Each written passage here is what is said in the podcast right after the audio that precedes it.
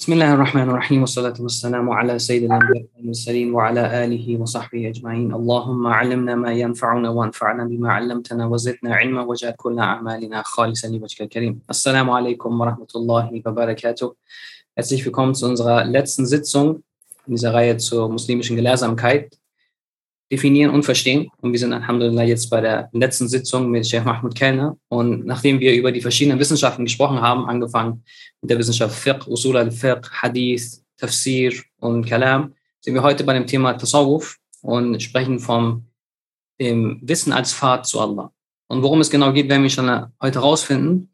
Und äh, Sheikh Mahmoud, ich glaube, ich brauche ihn nicht vorstellen. Die meisten kennen ihn. Er ist gerade bei ähm, Vertretungsprofessor an der Uni Osnabrück und er hat viele Jahre studiert, viele Jahre ist er, hat er im Ausland gelebt, unter anderem in Mekka, Medina, eine Zeit lang in Jemen verbracht, eine Zeit lang in Damaskus und ist seit längeren Jahren, jetzt einigen Jahren jetzt schon in Osnabrück und unterrichtet dort unter anderem an der, also hauptsächlich an der Uni und an der, in der Einrichtung Madrasa.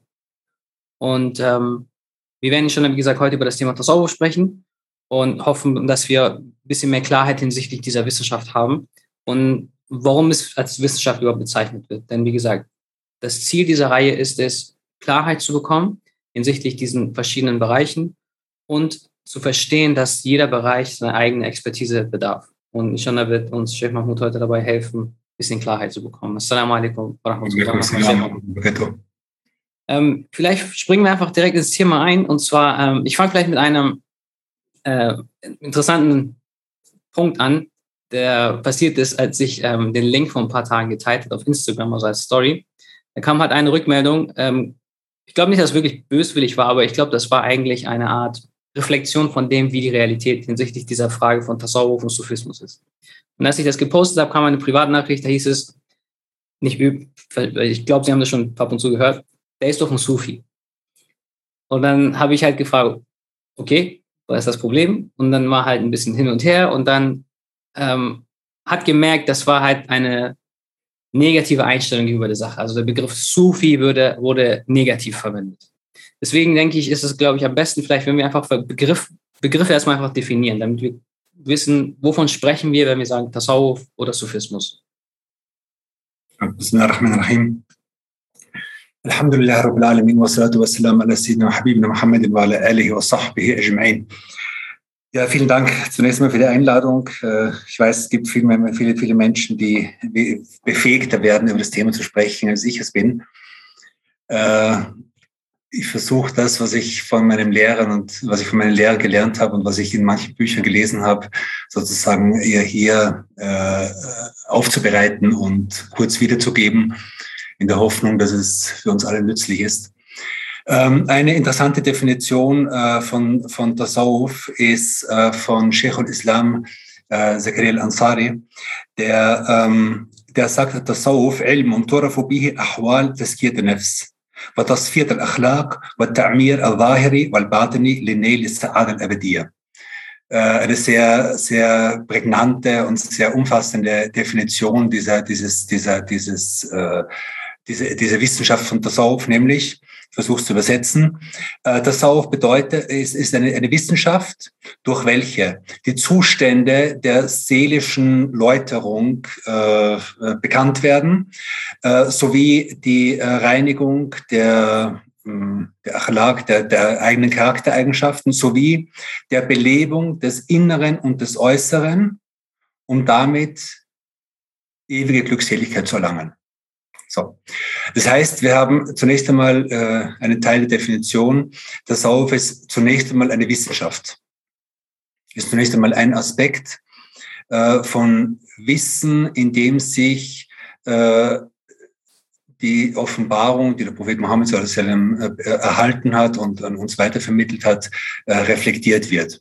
Und das ist etwas, was, was einmal zunächst interessant ist, dass eigentlich jede Wissenschaft, die wir lernen können, sei es Fuchs, sei es Kalam, sei es Abida und so weiter, letzten Endes ein Versuch ist, der, dem prophetischen Wissen näher zu kommen.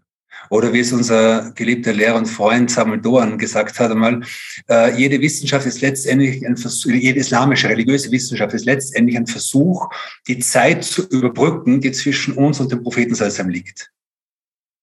Das heißt, äh, hätten wir den Propheten sallallahu alaihi wasallam vor uns, dann bräuchten wir all diese Wissenschaften nicht. Wir bräuchten kein Usul Fiqh, wir bräuchten keine Wissenschaft von Kalam, äh, wir bräuchten aber auch keinen Tasawwuf, sondern wir würden sozusagen den Islam als ein Gesamtpaket, wenn man so sagen kann, äh, vor uns haben. Aber die Tatsache, dass der Prophet diese Welt verlassen hat, hat dazu geführt, dass, dass, dass sich dieses Wissen und dieser Reichtum und diese, diese, dieses, dieses, äh, dieser Schatz, diese Offenbarung in verschiedene sozusagen Teilbereiche, Teildisziplinen, aber auch Spezialisierungen äh, äh, aufgeteilt hat. Und, äh, und die der Teil der Offenbarung, der Teil der, des, der, der prophetischen Botschaft, der sich sozusagen mit der Reinigung der Seele äh, beschäftigt, äh, wurde im, in der Wissenschaft des Tasawuf niedergeschrieben, systematisiert und den Menschen zugänglich gemacht. Okay? Also wir sehen hier in der, in der Definition von Sheikh al-Islam Zakir al-Ansari, sehen wir einerseits die Reinigung der Seele, die Läuterung des Charakters und die Belebung des Inneren und des Äußeren. Wo, wo, wohin geht das Ganze mit dem Ziel, ewige Glückseligkeit zu erlangen? Ähm, genau, das, das ist zunächst einmal eine Definition, dass ich dir vielleicht Raum für Fragen oder Nachfragen oder Bemerkungen. Und ja, wenn das die Definition ist, und ich meine, da würde jetzt keiner widersprechen.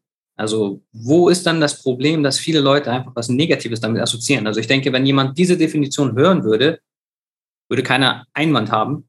Aber was ist passiert und jetzt einfach im Hinblick auf unsere heutigen Zeit? Wir haben jetzt die Theorie und die Realität, die wir heute in Bezug auf diese, diese Wissenschaft haben und diese Vorstellung gegenüber dieser Wissenschaft. So, warum ist, entsteht diese Diskrepanz?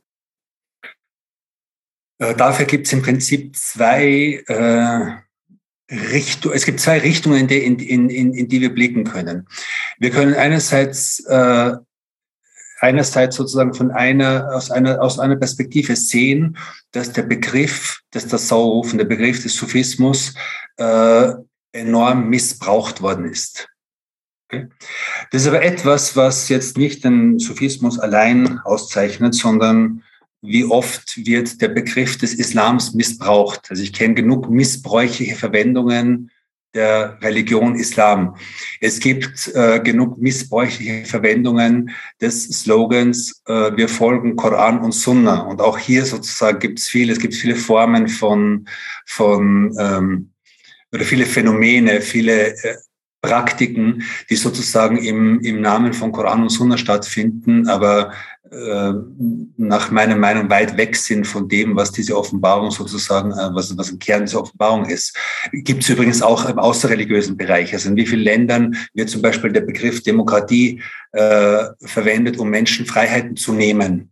Also der Missbrauch von Begriffen und der Missbrauch von Slogans etwas, was, was nicht selten ist. Aber im Bereich von, äh, im Bereich der, der, der islamischen religiösen Kulturen ist natürlich der, der, der, das Verständnis von, oder die, die Praktiken, die sozusagen unter dem Titel der Sauf ähm, äh, oder Sophismus äh, etabliert worden sind und sich etabliert haben, teilweise sehr, sehr weit entfernt von, von dem, was eigentlich, was zum Beispiel in dieser Definition von die wir gerade gelesen haben, vielen anderen Definitionen eigentlich äh, ähm, intendiert wird oder angestrebt wird.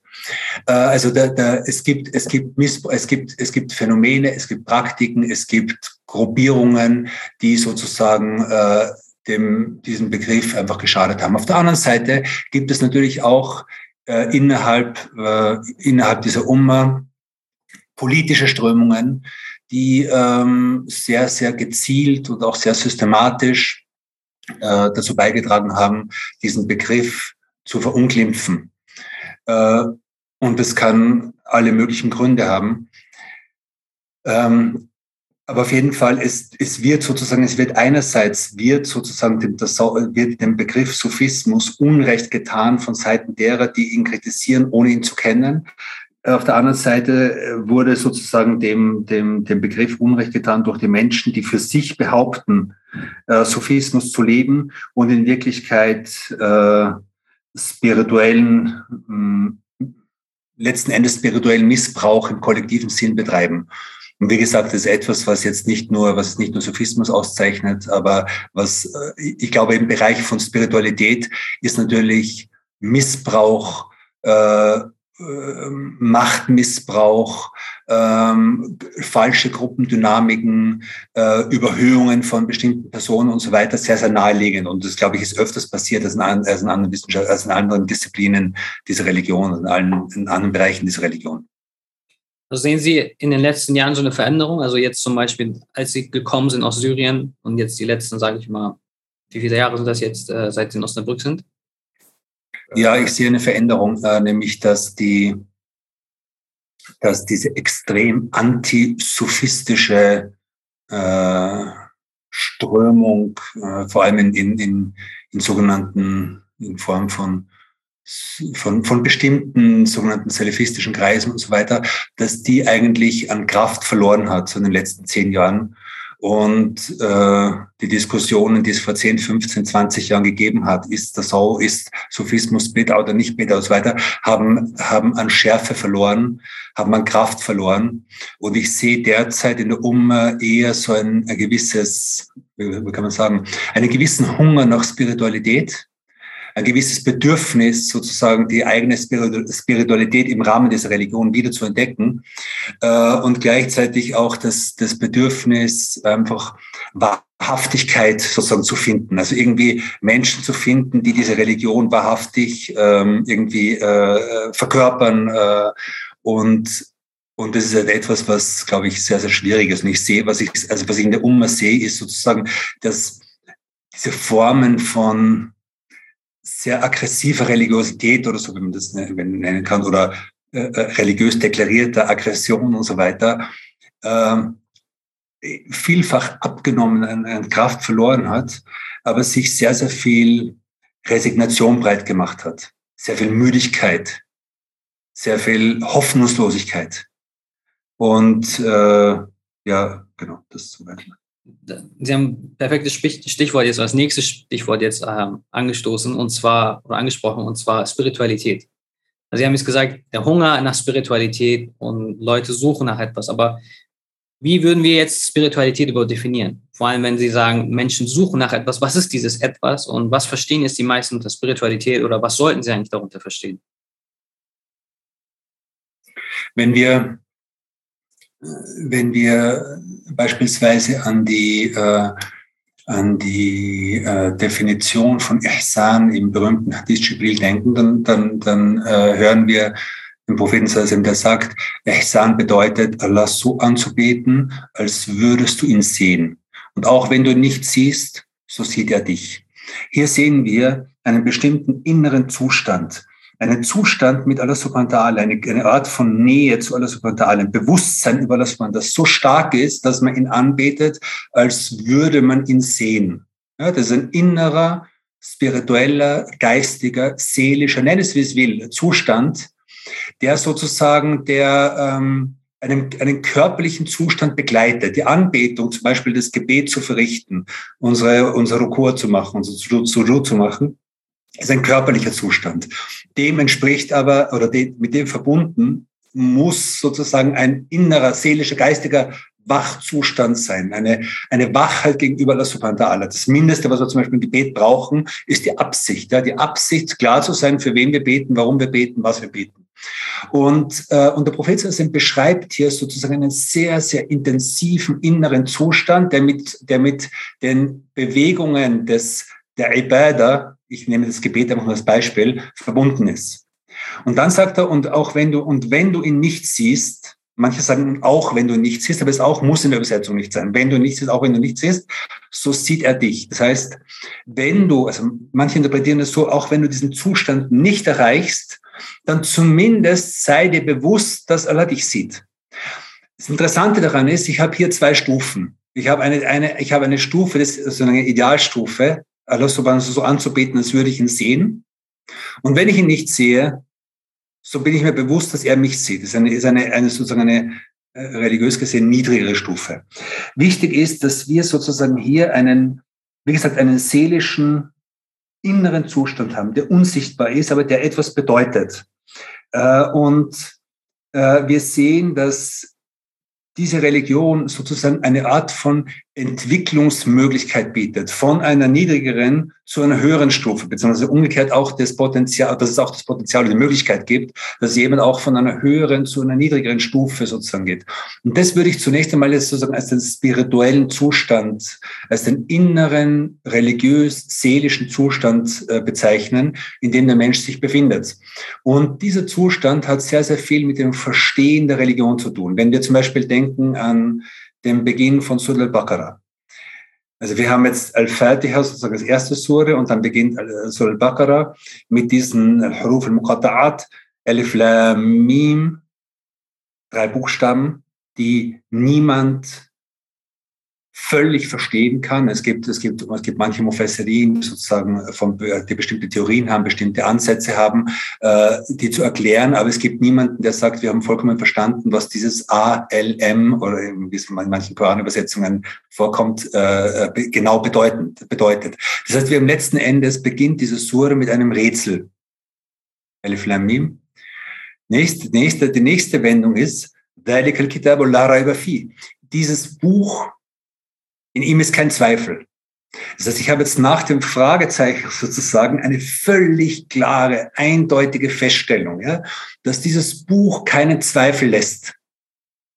Okay? Und jetzt, das ist aber der Punkt, zu dem ich jetzt kommen will, ist Hodel in Muttaqin, eine Rechtleitung.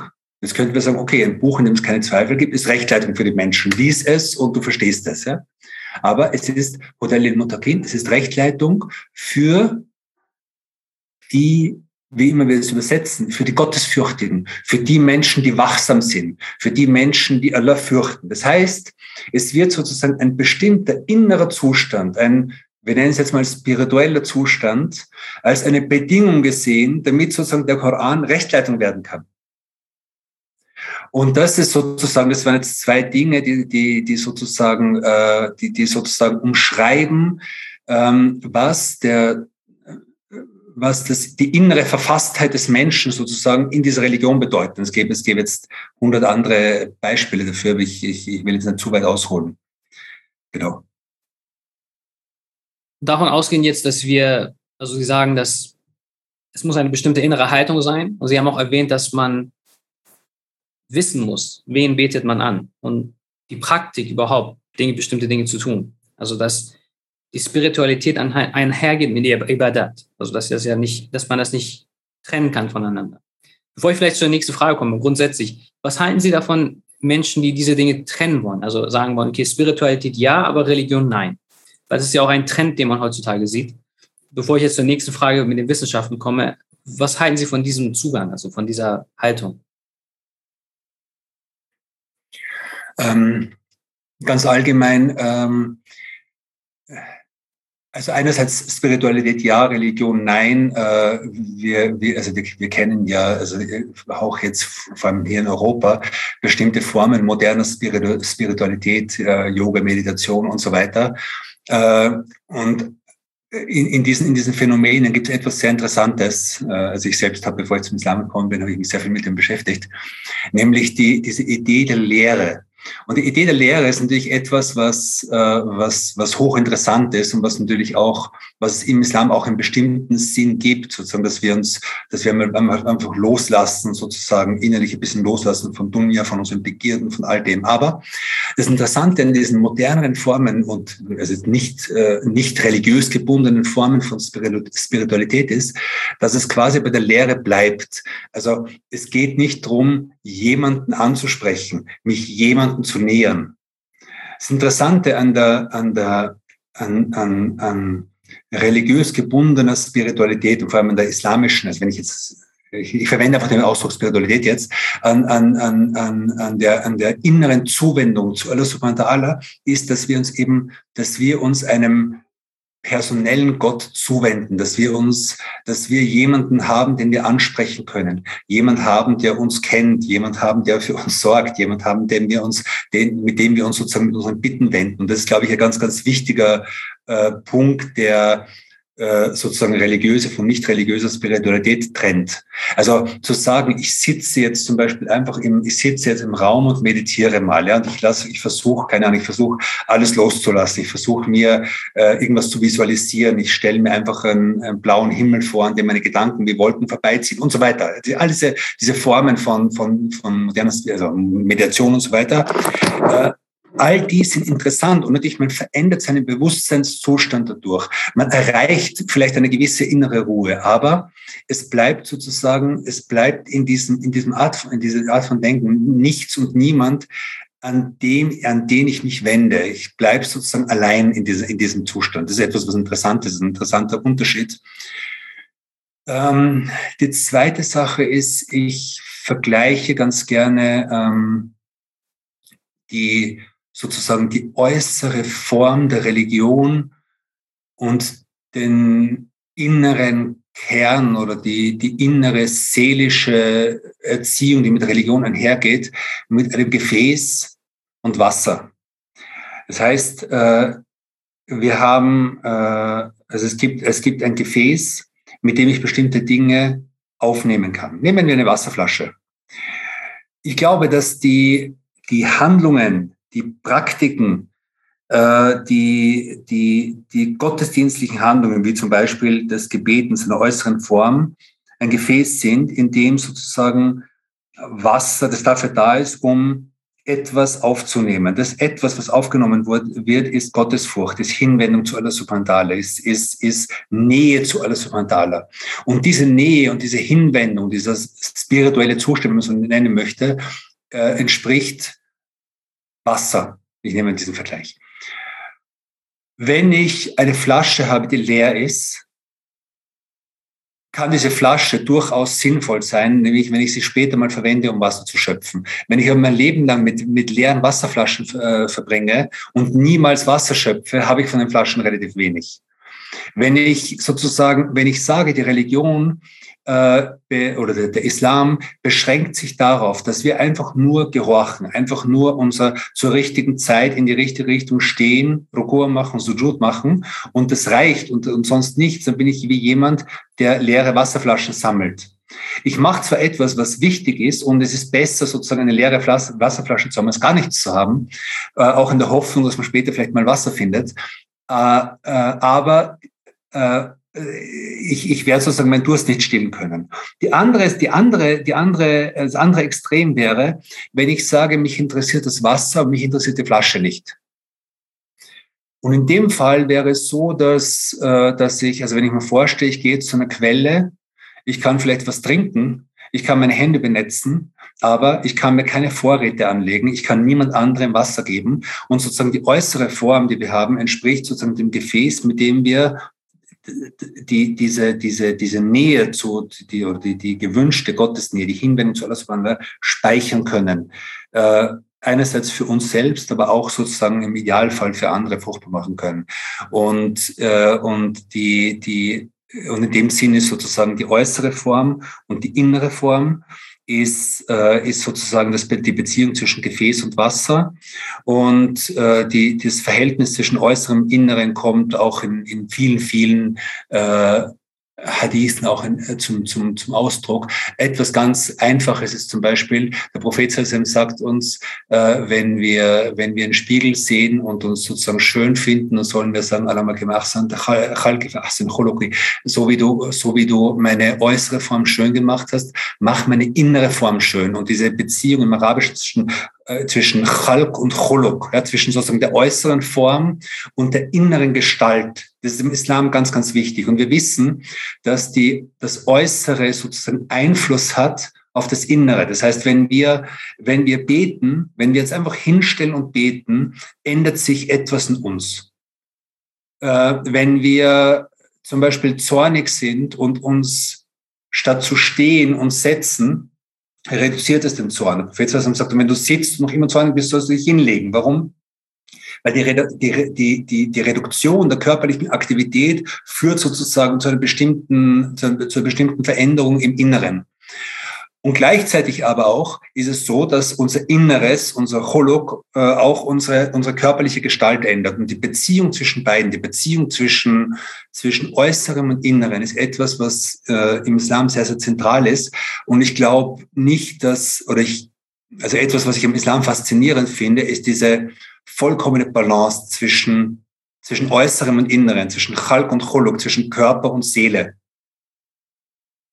Ich habe weit ausgeholt, Verzeihung. Nee, vielen Dank. Das ist, ähm, es, ich meine, wir haben in unserem Lesezirkel gelesen halt Werke von Imam Razali und er spricht halt genau über diese Thematik. Also in, in Misan und Amal beispielsweise, Kriterium des Handelns, geht er oft genau auf diese Punkte ein. Dieses, vor allem, wie wichtig Gewohnheit in diesem Zusammenhang ist, um das Innere zu formen. Dass es durch die Gewohnheit kommt, dass man diese äußere Form bei, wenn man die äußere Form beibehält, also was Sie jetzt als äußere Form, diese äußeren Aktivitäten beschrieben haben, dass das eben quasi das Innere formt und das Falsche eben das Innere verformen kann.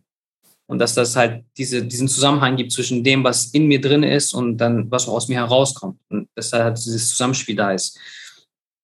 Das Wichtige ist noch, worauf ich jetzt noch hinweisen wollte, ist, wenn wir jetzt sagen, okay, wir möchten jetzt eine Flasche haben und wir möchten jetzt dieses Wasser haben, wir wollen quasi jetzt Wasser tanken, Wasser aufsammeln. So, was ist der richtige Weg, um das zu machen? Also was sind die richtigen Schritte, um dorthin zu kommen, diese diesen spirituellen Durst zu löschen. Wir haben ja vorher gesagt, dass es Menschen gibt, die haben, sie suchen nach etwas Spirituellem, sie suchen nach Sinn. Das ist das eine. Und dann eben, okay, man hat festgestellt, ich brauche diesen Pfad, ich muss diesen Pfad einschlagen. Wie schlage ich diesen Pfad ein? Denn wie wir schon am Anfang gesehen haben, es gibt viele falsche Vorstellungen, nicht nur gegenüber jetzt Tasawwuf, sondern auch überhaupt gegenüber der Religion. Und es scheint sehr, sehr viel Verwirrung vorhanden zu sein. Was, ist, was sind so die ersten Schritte? Was, was, wie müsste man den Kompass oder unser Navigationssystem einstellen, damit wir quasi wirklich dann zu dieser Wasserstelle kommen können? Ähm, ein, ein, eine also prinzipiell glaube ich, dass äh, eine, eine der ganz, ganz wichtigen Dinge, die, die uns die Wissenschaft des Tasawuf bietet, wir können vielleicht später noch kurz darauf eingehen, sozusagen es gibt, also wir, wir können zwei Ebenen Tasawuf sehen, also die, die Praxis, aber auch sozusagen Tasawuf als Wissenschaft. Und wir sprechen jetzt ganz kurz über die Wissenschaft. Und diese Wissenschaft gibt uns sozusagen eine Karte, eine Landkarte, in der wir, die uns einfach beschreibt, wie wir uns in diesem Leben bewegen können, wie wir uns auch im spirituellen und religiösen bewegen können. Und äh, ich bleibe jetzt bei diesem Bild der Landkarte. Eine ganz allgemeine Landkarte, die, ähm, die, die äh, meiner Meinung nach unerschöpflich ist, ist ähm, der Hadith Jibril, über den wir ganz kurz schon vorher gesprochen haben. Fast jeder kennt ihn. Äh, ich will jetzt nicht in, in, in, also in, der kompletten, in der, in der kompletten Länge sozusagen ausführen, aber äh, jeder kennt, fast jeder kennt diese Stelle, dass äh, der Mann, der in der Jibril ist, kommt zum Propheten und sagt, berichte mir über den Islam. Der Prophet sagt, Islam bedeutet, dass du bezeugst, dass es keinen Gott außer Gott gibt und so weiter, Gebet verrichtest und all diese Dinge, die fünf Säulen des Islams. Meistens die meisten Leute, die das zum ersten Mal hören, beginnen hier schon zu gähnen, weil sie sich denken, ja, okay, das ist meine fünf Säulen des Islams habe ich mit, mit zehn Jahren in der Moschee schon gelernt, was, was soll daran so interessant sein? Äh, dann sagt er, berichte mir über den Iman. Und sagt, dass du an Allah glaubst, an die Engel, Bücher und so weiter. Und dann eben berichte mir über den Ihsan. Äh, und der Prophet sagt das, was wir vorher erwähnt haben, äh, ist, dass du Allah so anbetest, als würdest du ihn äh, als dass du alles so anbetest, das würdest du uns sehen und so weiter. Und dann berichte mir über die Stunde und der Prophet, also über das Ende der Zeit. Und der Prophet sagt, ähm, ich bin, der gefragt ist nicht, ist nicht wissender darüber als der Fragende. Und dann sagt er, berichte mir über die, über die, über die Zeichen, über die Anzeichen der neunten Stunde. Und der Prophet sagt, dass du siehst, dass gibt verschiedene Versionen, aber eben die, die, die, die, so die etwas ungenaue Übersetzung, dass du siehst, dass die Frau äh, ihre, eigenen, ihre eigene Herrin oder ihren eigenen Herrn zur Welt bringt und dass du siehst, dass die barfüßigen, armseligen Beduinen einander im Erbauen hoher Häuser oder langer Häuser oder langer Gebäude, hoher Gebäude zu übertreffen versuchen. Äh, und, und am Ende sagt, äh, und am Ende der Mann geht und der Prophet sagt, weißt du, wer das war? Und, das, und die Leute sagen, also sein Gesandter wissen es am besten. Und er sagt, es war Jibril, der gekommen ist, um euch eure Religion zu lernen. Und äh, im Rajab al-Hambali sagt zum Beispiel, dieser, dieser, dieser Hadith ist, äh, um Sunna, also die Grundlage der ganzen Sunna, ist einer der grundlegendsten Hadithe, die es sozusagen gibt. Äh, und die Begründung dafür sozusagen in diesem letzten Satz ist der Hadith der Jibril, der gekommen ist, um euch eure Religion zu lehren. Es ist also das Gesamtpaket der Religion ist in diesem Hadith drinnen. Und jetzt komme ich zum, zur, zur eigentlichen Antwort auf deine Frage. Ähm, er beginnt mit der Beschreibung von Islam und beschreibt nach der Shahada die praktischen also die, die, die, die, die, die religiöse Praxis, ja, das Gebet, also die, Grund, die Grundlagen und die grundlegendsten Dinge der religiösen Praxis, Gebet, Fasten und so weiter. Dann beschreibt er eben Iman, den Glauben und die wichtigsten Glaubensinhalte. Und dann beschreibt er Ihsan, sozusagen das spirituelle Wachstum. Und manche äh, zeitgenössische Gelehrte sehen darin sozusagen einen Weg, der uns vorgezeichnet wird, nämlich wir beginnen zunächst einmal mit der Praxis. Wir beginnen mit der, mit der Arbeit an den fünf Säulen. Mit dem, zunächst einmal mit dem Bezeugen, dass es keinen Gott außer Allah gibt. Dieses Zeugnis, ein Zeugnis abzulegen oder etwas zu bezeugen, braucht ein gewisses Maß an Wissen, ein gewisses Maß an Sicherheit, richtig? Und sozusagen, ich muss zunächst einmal eine, eine Glaubensüberzeugung haben, um bezeugen zu können. Ja, das ist einmal, das ist einmal ein Schritt. Dann unser Gebet, uns an unserem Gebet zu arbeiten, an unserem Fasten zu arbeiten. Das heißt nicht nur, wie Imam Rasal zum Beispiel aus, ausführt, ja, ist nicht nur einfach irgendwas, irgendwelche Bewegungen zu machen, sondern die, Imam Rasal nennt es die Asrar, die inneren Aspekte, die manchmal übersetzen Geheimnisse des Gebets, die Geheimnisse des Fastens. Das heißt, die inneren, die, diese inneren äh, spirituellen Aspekte in diesen Handlungen, die letzten Endes dafür da sind, um uns sozusagen zu erziehen, um uns sozusagen zu reinigen, um uns alles bei einer Nähe zu bringen. Also der erste Schritt wäre sozusagen an diesen, an, an den an der Praxis, an der normalen religiösen Praxis zu arbeiten, dass die sich sozusagen verbessert. Der nächste Schritt ist, sich zu vertiefen im Bereich des Glaubens. Das heißt wirklich äh, die Eigenschaften Allah subhanahu kennenzulernen, die Eigenschaften der Propheten kennenzulernen. Das heißt nicht, dass wir, dass wir, dass wir äh, die Bücher von Imam Tahtasani lesen müssen, aber es bedeutet, dass wir eine seriöse, tragfähige, geistig-intellektuelle Grundlage erwerben, in der wir je nach, je nach, natürlich je nach, äh, je nach äh, individuellen Möglichkeiten, je nach Zeit, auch je nach, äh, je nach intellektuellen Potenzial, nicht jeder Mensch hat die gleiche, das gleiche Potenzial, Dinge theoretisch zu erlernen, aber einfach uns sozusagen im Bereich des Glaubens zu vertiefen. Und danach kommt sozusagen die spirituelle Praxis, die Arbeit an dem, was sozusagen das, ich sage es sehr blöd, das Kerngeschäft des Sauf ist. Ja, und das ist jetzt sozusagen der Zusammenhang zwischen, zwischen Wissen und Spiritualität jetzt von einer anderen Seite. Und ich finde es aber sehr interessant, dass das Ganze beginnt sozusagen mit, was du vorher erwähnt hast, äh, mit der Routine. Also Routine ist etwas unglaublich Sinnvolles. Also wir, wenn wir das Wort Routine hören, spirituelle Routine, denken, das hat, ist nicht besonders positiv konnotiert und wir denken auch, dass, also es ist kein besonders positives Gefühl, wenn man, wenn man Routine hört, aber Gewohnheiten wie, wie, du erwähnt hast, prägen uns. Schlechte Gewohnheiten prägen uns und gute Gewohnheiten prägen uns. Und das Gebet beispielsweise ist eine gute Gewohnheit, die uns prägen kann, im Idealfall. Und ich sehe das sehr, sehr oft bei Kompetiten. Äh, es ist sozusagen, ich habe jetzt bezeugt aus einer inneren Überzeugung heraus, dass Allah subhanahu der einer ist und dass Mohammed sein, sein Gesandter ist. Und dann beginnt sozusagen die Arbeit, also dann beginnt die Arbeit dabei, ähm, eine gesunde spirituelle Routine zu entwickeln mich an das Gebet langsam zu gewöhnen, mich an das Fasten zu gewöhnen und so weiter.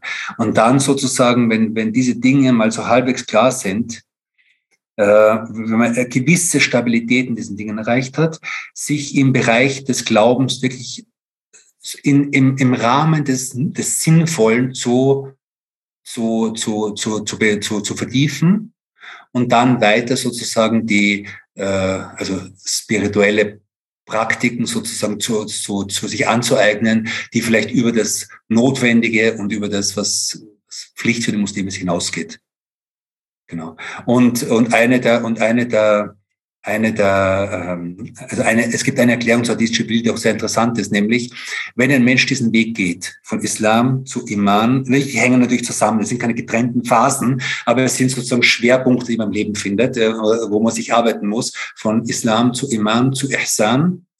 dann und, und der Mensch sozusagen in diesen, in diesen Bereichen eine gewisse Stabilität entwickelt und auch eine gewisse sozusagen spirituelle Klarheit entwickelt, dann wird der Mensch fähig, die äh, sozusagen die Zeichen der Zeit zu erkennen. Und die Zeichen der Zeit ist nicht unbedingt Weltuntergang gemeint, sondern auch die Veränderung der Zeit zu erkennen die Umstände zu erkennen, in denen sich sozusagen, in denen der Gläubige sich befindet. Und diese Umstände werden, so wie sozusagen die islamische Eschatologie uns, uns zeigt, im Laufe der, der fortschreitenden Zeit immer spektakulärer, immer schnelllebiger und auch sozusagen tendenziell immer, also das ist das Wesen von sozusagen Fitten, also immer also mit, mit mehr Versuchungen verbunden und so weiter. Und äh, manche Gelehrte beschreiben sozusagen diese ersten drei Säulen, das Islam, Iman, Ihsan, als sozusagen ein Schiff, in dem der Gläubige sich befindet. Das verändert sich auch nicht. Also wir beten heute so, wie die Muslime vor 500 Jahren gebetet haben im Prinzip. Aber dieses Schiff sozusagen hilft einem, sich sozusagen durch die Ozeane der Zeit zu, zu, äh, zu bewegen und eine gewisse Sicherheit in dieser Zeit zu finden. Und ja, genau, soweit. Wie, wie würden Sie jetzt die Zeit beschreiben? Das ist ja ein wichtiger Punkt. Also ich weiß nicht, wie es Ihnen geht, aber ich habe das Gefühl, dass die letzten vier, fünf Jahre extrem waren. Also die Entwicklung, die in den letzten vier, fünf Jahren stattgefunden hat, habe ich das Gefühl gehabt, waren ziemlich extrem und ziemlich schnell. Und ähm, es gibt natürlich, es gibt ja auch bestimmte positive Entwicklungen, die es gibt, das steht außer Frage, aber grundsätzlich habe ich das Gefühl, da, dass das hat ein bisschen mehr Fahrt aufgenommen in den letzten Jahren. Und jetzt, nachdem sie uns ungefähr so eine, nachdem wir so einen, so einen Überblick haben, wie so eine Karte aussieht, die ein Muslim vor Augen haben muss, um diesen Pfad zu betreten und vor allem auch eben die Zeit zu erkennen, in der man gerade ist. Was würden Sie sagen, jetzt um es vielleicht zu kon konkretisieren, so für den Durchschnittsmuslim, was wären quasi wirklich die praktischen ersten Schritte, um sich vielleicht ein bisschen äh, durch diese Gewässer zu navigieren? Also was, was müssten Sie machen? von der Erfahrung, die Sie jetzt vor allem gemacht haben in Deutschland, von dem, was Sie sehen, Sie unterrichten ja auch viel, Sie sehen Studenten an der Uni, Sie machen privat vieles, Sie haben auch viel Kontakt zu den Menschen. Wo sehen Sie gerade so den Zustand der meisten und wo sehen Sie die ersten Schritte, die eigentlich für die meisten notwendig wären oder wichtig wären? Also du hast jetzt irgendwie zehn relativ komplexe Themen in einer Frage irgendwie angedeutet, angeschnitten. Ähm, ich weiß nicht, wo ich jetzt nicht beginnen soll. Äh, am, Ende, am Ende wird die Frage auch sehr klar. Aber nur vielleicht ganz kurz zuvor. Ähm, wie, wie, also du, du hast in deiner Frage quasi die Zeit beschrieben und so die letzten Jahre geht sozusagen sehr, also kann man das sagen? Also es geht sehr, sehr rasant und so weiter. Ich meine, man muss bei diesen Dingen auch vorsichtig sein. Einerseits, einerseits glaube ich, würde, würde fast jedes sagen, ja, tatsächlich, die letzten Jahre sind extrem. Richtig? Und, äh, und es gibt auch viele Menschen, die leben davon, äh, also auch sozusagen in, innerhalb von bestimmten islamischen Gruppierungen, dass sozusagen die Menschen sagen, okay, und jetzt ist die Endzeit wirklich angetreten und jetzt ist wirklich, also jetzt geht alles den Bach runter und jetzt und so weiter und dann haben sie jetzt 100 Beweise dafür, warum genau das jetzt die Zeit ist und die Jahre sind, wie der Professor es besprochen hat. Aber da muss man jetzt sehr, sehr vorsichtig sein, weil äh, vor tausend Jahren haben die Menschen, und da gibt es genug Dokumente, also das ist ausreichend dokumentiert, haben die Menschen auch schon und auch die Muslime schon sehr, sehr viele Zeichen dafür gefunden, dass jetzt wirklich, dass es jetzt wirklich so weit ist. Ja. Das also heißt aber nicht, das heißt aber nicht, dass man das äh, irgendwie ins Lächerliche ziehen soll. Ich glaube, man muss sehr vorsichtig sein. Also man muss, man muss sehr vorsichtig sein. Äh, ich glaube, wir sollen, wir sollen erkennen, dass die Zeit ernst ist. Und gleichzeitig aber auch eine Fußnote dazu, und jede Zeit ist ernst. Ja. Und das, was definitiv kommen wird, ist unser persönlicher Yom Kiyama, unser persönlicher jüngster Tag, nämlich unser Tod. Und äh, also ich merke das gerade, ich werde nächste Woche 50 und äh, man wird nicht, man glaubt nicht, wie schnell das geht. Und äh, und äh, das Leben geht einfach sehr, sehr schnell vorbei und jede Zeit ist ernst. Ja, und jede Zeitspanne ist ernst und jedes Zeitalter ist ernst. Das ist eine Sache. Äh, gleichzeitig sehen wir natürlich, und ich glaube, das, also ich würde es meine Mutter genauso unterschreiben, äh, sehen wir in den letzten Jahren Veränderungen, die schon sehr, sehr, sehr schnell sind und sehr zum Teil auch sehr verwirrend sind. Ja. Ähm, etwas, was, was ich mir und anderen raten würde als ersten Schritt ist, ähm, ist das, was, in, was wir in der Sira eigentlich als ersten Schritt in, diesen, in, diesen, in dieser Reise, in dieser prophetischen Reise sehen, äh, oder als einer, einer der großen ersten Schritte, die in der Sira immer wieder erwähnt werden, der Rückzug des Propheten Sallallahu in die Höhle von Hera. Und äh, eben Abhi Jamra zum Beispiel sagt, dass das sozusagen ein Hinweis darauf ist, dass jeder Mensch, der spirituelles Wachstum will, Rückzug braucht. Ja. Und ich glaube, dass das ein ganz, ganz wichtiger Hinweis ist. Und, und also ich brauche die Ermahnung wahrscheinlich mehr, als, als es irgendwer andere braucht. Aber äh, Rückzug ist etwas, was sozusagen also ein gewisses Maß an Einsamkeit und zurückgezogen und ein Alleinsein, ein positiven Alleinsein, nicht ein Einsamkeit, aber ein positiven Alleinsein ist sozusagen ist eine Grundbedingung dieses Weges. Und es fällt uns halt immer schwer, allein zu sein. Also es fällt, es fällt uns nicht schwer, allein in einem Zimmer zu sein. Es fällt uns vielleicht auch nicht schwer, allein in einer Wohnung zu sein, aber es fällt uns schwer, zehn Minuten offline zu sein. Und es, äh, und wenn wir, wenn wir merken, dass wir es nicht mehr schaffen, uns einfach zehn Minuten mal einfach nur auf den Gebetsteppich zu setzen und wirklich das Handy einfach auf Offline zu schalten, weil man einfach das Gefühl hat, ich versäume irgendwas, dann ist, dann merkt man, da ist irgendwas los, was nicht gesund ist, richtig? Also, und, und ich meine, brauchen wir nicht über Handysucht sprechen, aber wann immer wir merken, dass wir irgendetwas auf irrationale Weise verlangen, dann ist es eine Sucht. Und wenn man süchtig ist, muss man irgendwie überlegen, wie man aus der Sucht rauskommt. Und ich glaube, das ist etwas, was äh, unglaublich wichtig ist, dass wir sozusagen für uns selbst Höhlen, kleine Höhlen schaffen, äh, zeitliche Höhlen schaffen und äh, in denen wir uns zurückziehen und versuchen, mit Allah subhanahu alleine zu sein.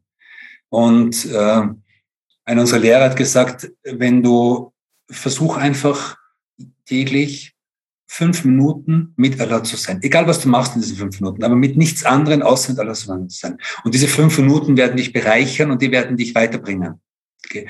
Das ist eine Sache. Also rück, zurückgezogen sein, bewusstes Alleinsein und so weiter in bestimmten Phasen. Das heißt nicht der völlige Rückzug, aber einfach Inseln zu schaffen in, in, in, diesen, in diesem Zeitstrom, glaube ich, ist etwas, was unglaublich wichtig ist. Eine Sache. Die zweite Sache ist, ähm, äh, das, was uns, glaube ich, äh, fehlt in dieser Zeit und was, was ich auch sehe, was, was, was vielen Muslimen immer mehr abhanden kommt, ist diese Kraft von Yaqin, von innerer Sicherheit, von innerer Gewissheit. Und äh, wir, also, dass wir, die Tatsache, dass wir erzogen worden sind, kritisch zu denken, ist einerseits etwas Wertvolles, aber ich muss auch wissen, an welchen, sozusagen, an welchen Bereichen meines Lebens kritisches Denken angebracht ist und an welchen Bereich, in welchen Bereichen es nicht angebracht ist. Und gleichzeitig, wir brauchen sozusagen, wir brauchen, äh, wir brauchen Gewissheit in Allah subhanahu ein Glauben, der sozusagen, der wirklich in unseren Herzen wurzelt. Und diese, und dieser Glaube ist nicht etwas, was wir einfach, was wir uns irgendwie einreden müssen, oder es ist kein, äh, das ist schön im Islam, glaube ich, dass wir, wir haben, wir haben, wir haben keinen Glauben, wir, wir halten nicht fest am Islam oder am Glauben, weil unsere Großmutter so fromm ist und die eine liebe Frau war, sondern weil wir einfach einen rationalen, bedachten, äh, ähm, intellektuell nachvollziehbaren Weg haben, an Gott zu glauben. Und, und eine der, eine der Dinge, die ich wirklich jeden raten kann, ist einfach mal die ersten zwei Seiten der Akida Safir zu studieren. Und wenn ich das habe, dann, dann, dann, das hilft mir zu verstehen, warum wir eigentlich an Allah subhanahu glauben. Und diesen Glauben, diesen auch rational erworbenen Glauben sozusagen auch innerlich zu stärken, indem wir einfach mal uns zurückziehen und einfach mal unserem Herzen einfach dieses Bewusstsein reifen lassen. Allah ist, er ist, er existiert. Es gibt ihn, ja. Diese, diese, diese Dinge einfach in uns reifen zu lassen, ist, glaube ich, ganz, ganz wichtiger Schritt. Äh, natürlich äh, das Wesen der Prophetie kennenzulernen.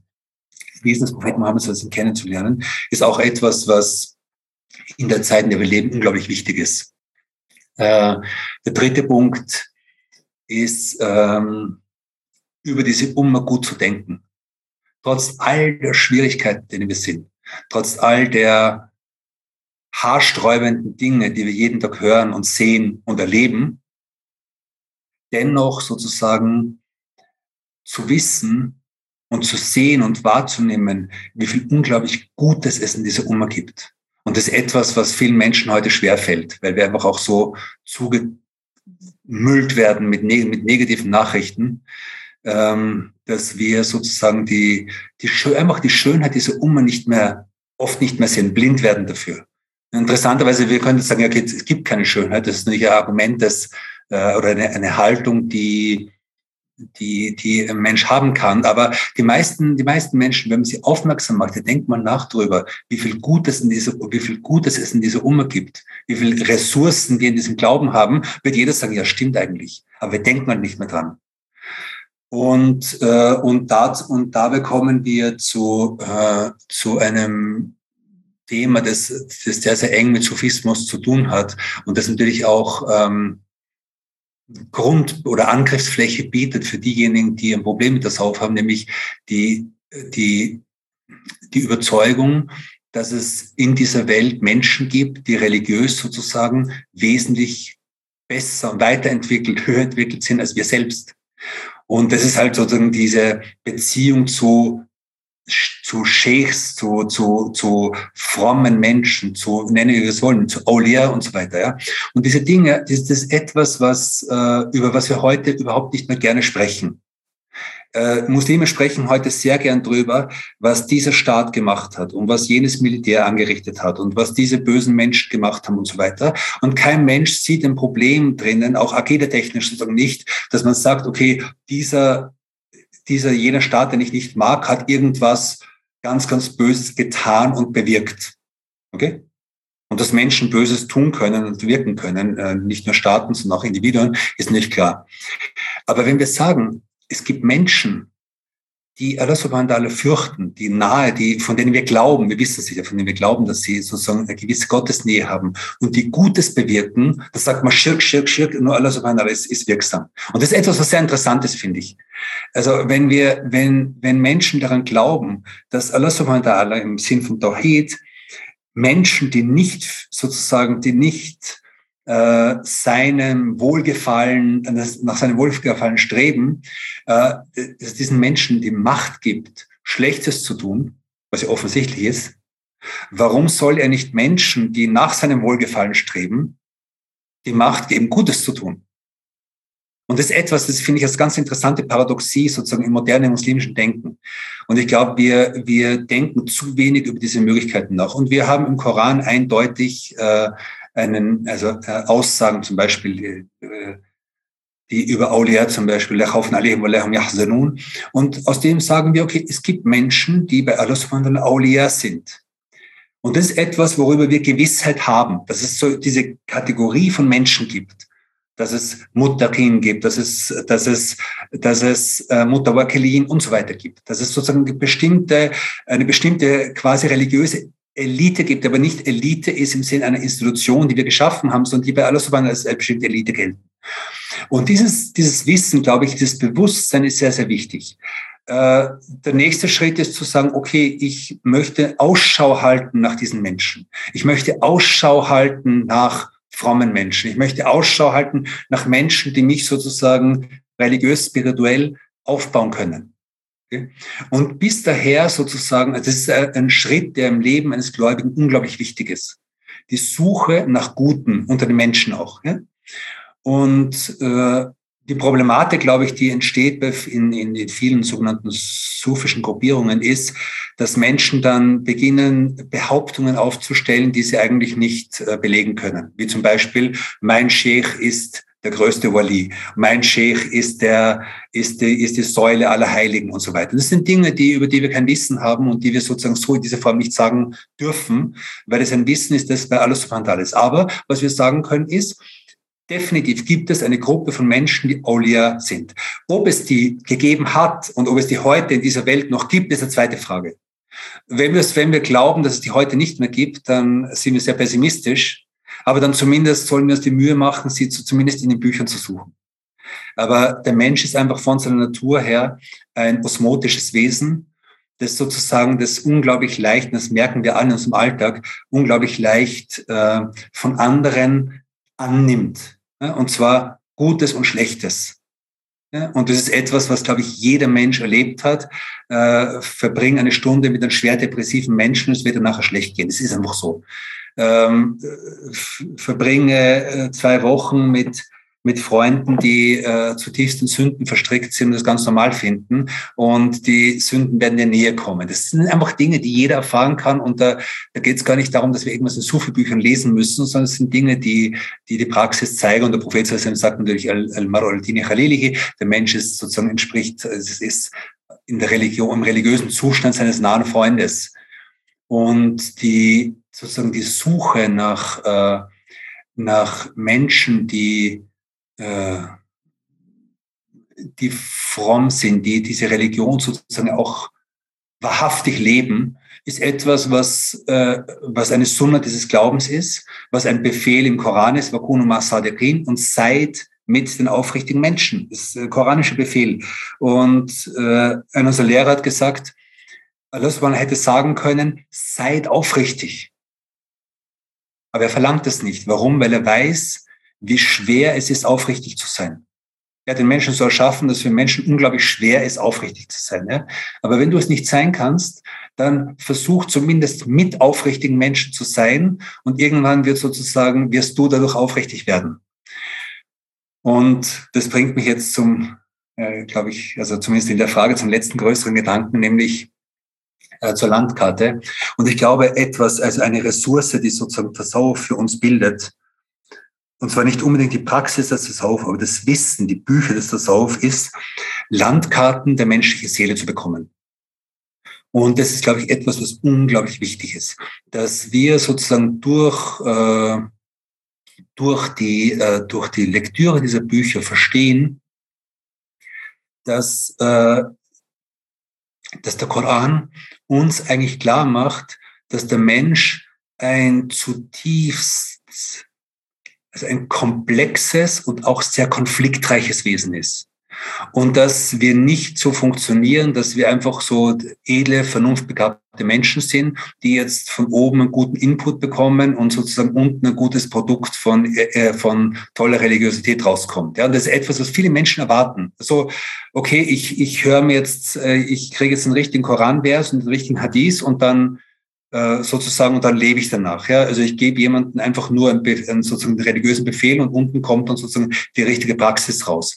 Und ich glaube, an dem verzweifeln sehr viele Muslime. Und äh, das ist ein Grund dafür, dass sehr, sehr viele Gläubige, die, die hohe Ambitionen gehabt haben, einfach letztendlich verzweifeln. Warum? Weil sie merken, okay, ich habe jetzt ich war jetzt in der Moschee und habe jetzt zu beten begonnen und habe das gemacht, habe das Buch gelesen, alle haben gesagt, Maschallah und toll und Bruder und wie toll bist du und äh, ich gelte sozusagen vielleicht in der Community als der Supermuslim, als Supermuslime, aber irgendwie merkt man, okay, aber eigentlich, wenn ich allein bin, ist doch ganz anders. Und ich bin mit Dingen konfrontiert, mit Kräften in mir konfrontiert, mit destruktiven Kräften in mir konfrontiert, die ich überhaupt nicht verstehen kann, die ich überhaupt nicht zuordnen kann, die ich überhaupt nicht kontrollieren kann.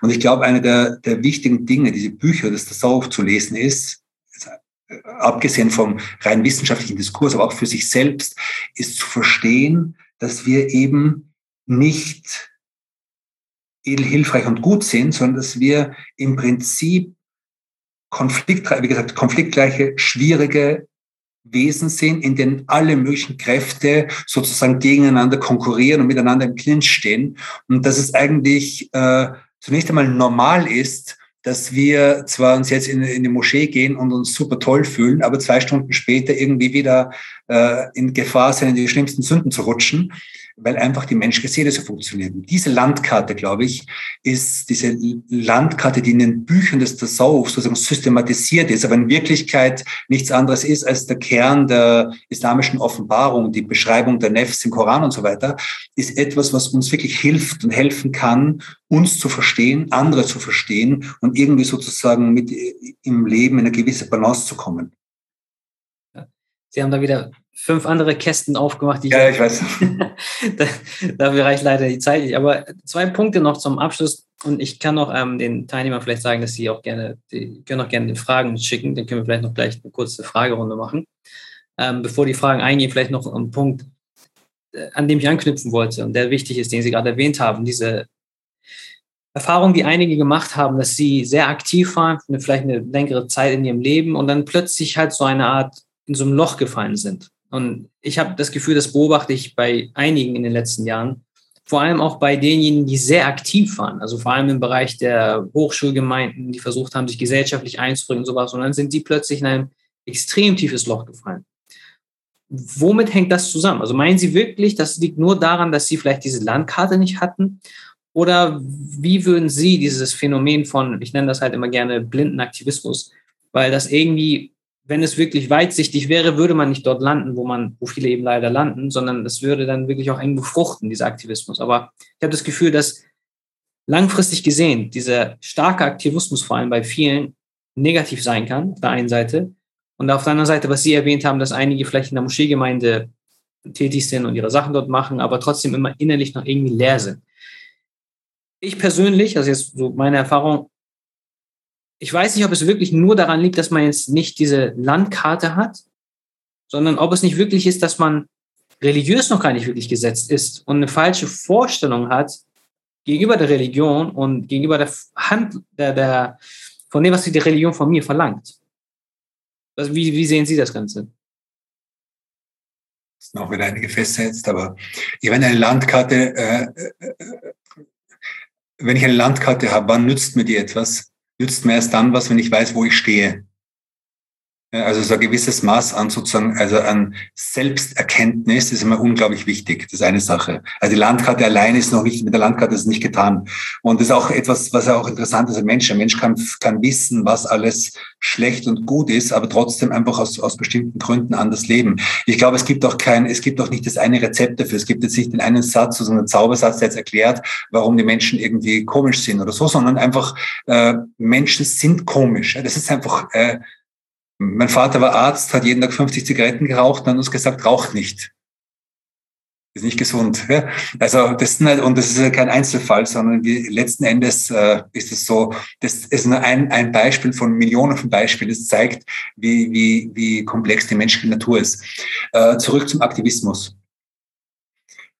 Ähm, ich glaube, eine Problematik, in der wir, in der wir alle in die wir alle immer wieder hineinfallen, im größeren oder im kleineren Ausmaß, ist die, dass wir ähm, uns auf uns selbst verlassen und uns da und dabei vergessen, uns auf vorne zu verlassen. Das ist, glaube ich, eine sehr, sehr gefährliche Falle, die uns gestellt wird. Also das heißt zum Beispiel, äh, ich beginne jetzt irgendwie keine, ich beginne jetzt zu beten und irgendwie religiös zu werden und dann in der nächsten Hochschulgemeinde aktiv zu werden und dann komme ich in den Vorstand und, und irgendwie habe ich das Gefühl, so, da kommt dieser Punkt, wo man Gefühl, so, jetzt habe ich es geschafft, jetzt bin ich wirklich, also jetzt bin ich so, jetzt, jetzt bin ich wirklich so auf der sicheren Seite, ich bin echt ein stabiler Junge jetzt oder ein stabiles Mädchen jetzt. Ich, äh, ich bete und, und Mashallah und Sünden mache ich auch keine großen und dieses und aktiv bin ich auch noch und Vorträge höre ich mir auch noch an und so weiter und so weiter.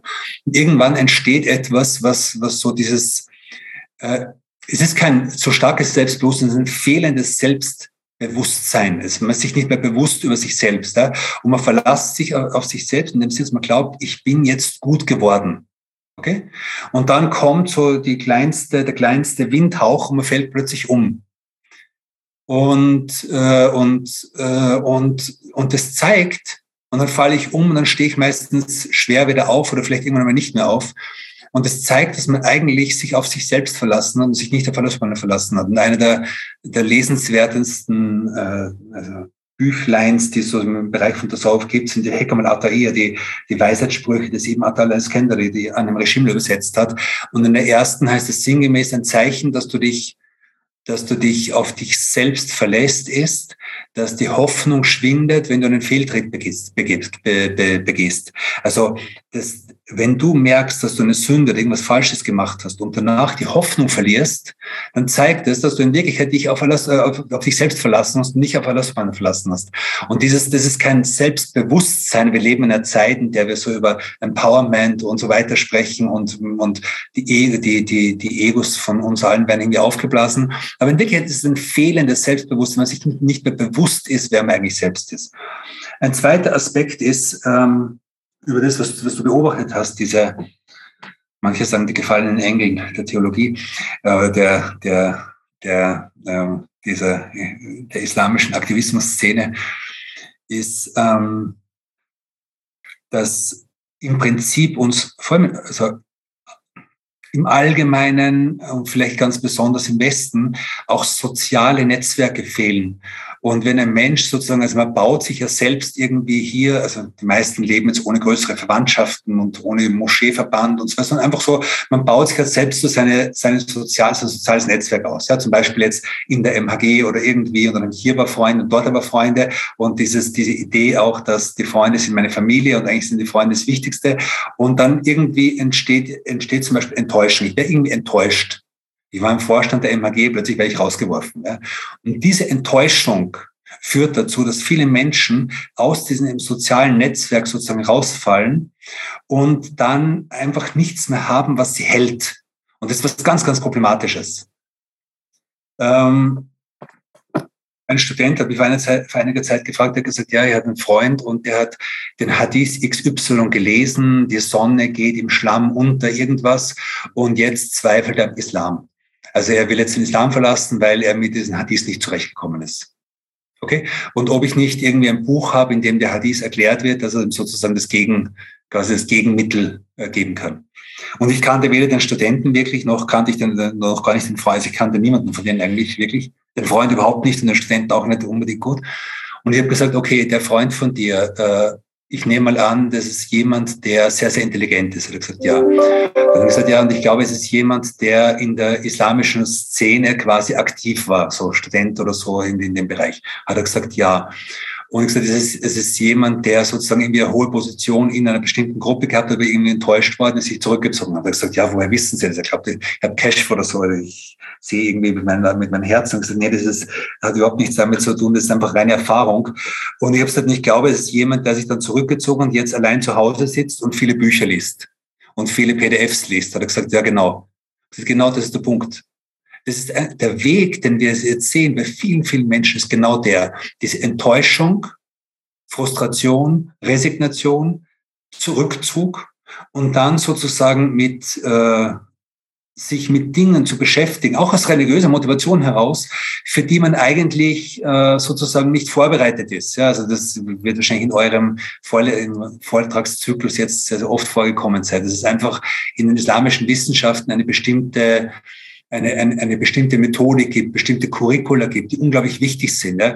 Und wenn Menschen sozusagen diese Curricula nicht mehr haben, auch im Bereich von Tasawuf, dann, dann, äh, dann äh, entsteht meistens großer Schaden. Warum? Weil, äh, äh, weil die Araber sagen, äh, Ekel Kibar Summa Serad, das, das, äh, das Essen der Großen ist das Gift für die Kleinen. Also wenn ich wenn, wenn ich ein Stück Fleisch esse, das mir gut schmeckt, aber das einem Neugeborenen in den Mund stecke, dann wird es dran ersticken. Und so geht's so geht's uns mit vielen Büchern, mit vielen sozusagen äh, Werken islamischer Gelehrsamkeit, dass wir Dinge lesen, für die wir nicht vorbereitet sind und dann sozusagen dran ersticken, geistig oder intellektuell gesehen.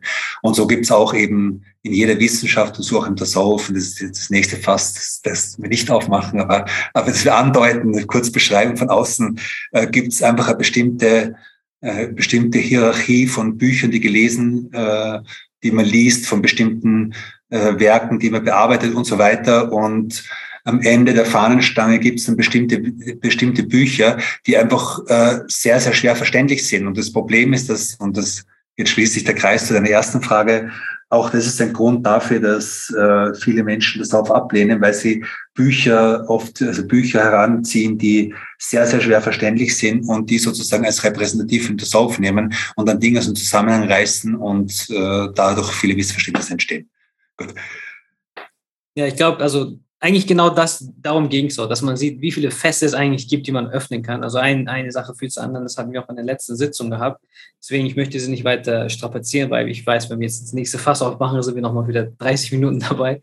Aber genau darum ging es eigentlich. Hier war ganz nur die Frage hinsichtlich des Werks. Ich glaube, ähm, Al-Hikam war das, das ihr erwähnt habt. Al-Hikam al-Ata'iyya, äh, das ist auf Deutsch äh, Bedrängnisse sind Teppiche voller Gnaden oder so von einem Regime ist, äh, ist ein komischer Titel. Ähm, äh, ja, genau. Äh, sehr, sehr, es ist, glaube ich, schwer zu kriegen jetzt. Es wird nur mal antiquarisch verkauft und sehr teuer. Äh, wir haben vor, das inshallah bald mal zu unterrichten. Also wunderschönes. Das sind einfach Weisheitssprüche, kurze Sprüche, Aphorismen, die äh, sehr, sehr tief sind und die letzten Endes sozusagen immer um das Thema Tauchid herum äh, kreisen. Genau, ja vielen Dank nochmal. So ist jetzt nicht, ähm, ich glaube, es muss alles, glaube ich, bei den Teilnehmern verdaut werden, diese ganzen Themen. Daher ist da jetzt fragemäßig da jetzt nicht äh, viel gekommen. Ähm, wie gesagt, das war jetzt heute die letzte Sitzung. Vielen Dank nochmal, Chef Mahmoud, dass Sie sich die Zeit genommen haben. Und zwar, äh, ich weiß, es gibt etliche, also wir müssten wahrscheinlich mehrere Sitzungen machen, um überhaupt jede einzelne Frage zu beantworten oder mit der, dass wir uns damit befassen können.